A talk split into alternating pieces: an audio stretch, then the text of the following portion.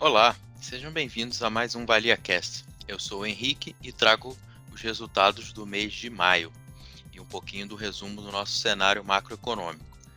Bom, vamos começar pelo resultado. Na renda fixa, nós tivemos um desempenho favorável acima do CDI de 0,95% no mês. Os principais contribuidores dessa classe foram os títulos atrelados à inflação, enquanto isso os títulos pré-fixados eles detraíram levemente a performance. Em seguida, temos a renda variável com desempenho de 6,12% no mês, e a rentabilidade, essa rentabilidade ela foi em linha com o índice Ibovespa. Nossa carteira ativa de gestores terceirizados, ela conseguiu performar acima do índice de referência. Em seguida, viemos com o resultado de estruturados, tivemos uma leve queda de 0,11%, seguido de exterior, em queda de 2,23%. Aqui vale destacar que esse desempenho foi mais ligado à queda do dólar, porque as bolsas no exterior elas chegaram a subir no mês de maio. Em seguida, o segmento imobiliário subiu 0,43 e o segmento de operações com participantes, os nossos empréstimos, subiu 1,29%. Agora vamos falar um pouquinho de cenário, né? o que, que permeou é, esse resultado no mês de maio. Começando pelo exterior, nos Estados Unidos é, veio uma divulgação de números de inflação pouco acima da expectativa. Além disso, o país ele já vivencia um retorno à atividade, o que está demandando bastante mão de obra por lá mas essa mão de obra, por sua vez, ela não retornou ao mercado de forma plena, e isso aperta as condições do mercado de trabalho. Enquanto isso, na zona do euro, especialmente na Alemanha e na França, a gente observou uma alta relevante na produção do setor de serviços. Isso vem sendo ajudado pelo afrouxamento das medidas restritivas, né?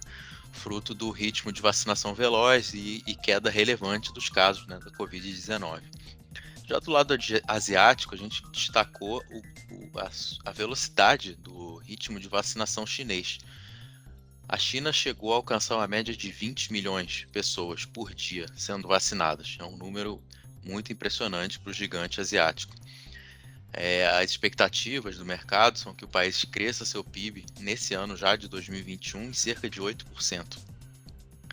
Como eu disse anteriormente, os mercados de ações globais eles tiveram um desempenho favorável, destaque para essas bolsas europeias e americanas. Agora vindo para o Brasil, a gente também teve boas novidades em relação à atividade. O PIB cresceu 1,2% em relação ao trimestre anterior. Esse dado ele veio acima das expectativas do mercado. O lado fiscal também teve, foi uma surpresa boa. Na margem, ele apresentou um superávit primário no mês de abril. Em termos de inflação, nós tivemos um IPCA de 0,83% no mês e agora ele acumula uma alta de 8,06% em 12 meses. Esse número está acima da meta do Banco Central. As pressões inflacionárias elas foram bem difundidas, é, mas o índice ele foi principalmente puxado pelos preços regulados, com energia e combustíveis subindo. De acordo com o Boletim Focus, que é uma mediana né, de mercado, a expectativa para o IPCA de 2021 se situa em 5,51%. Enquanto isso, o mercado espera que o Banco Central ele mude levemente o tom de suas comunicações recentes, frente a esse quadro inflacionário difundido e atividade surpreendendo para cima.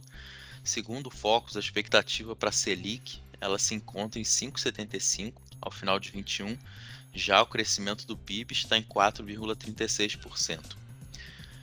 Os ativos de risco eles se beneficiaram dessa ampla liquidez e poucos eventos de risco no mês. As curvas de juros longos trelados à inflação elas tiveram suas taxas reduzidas, o que aumenta né, o preço desses títulos, e a bolsa brasileira se valorizou ah, também.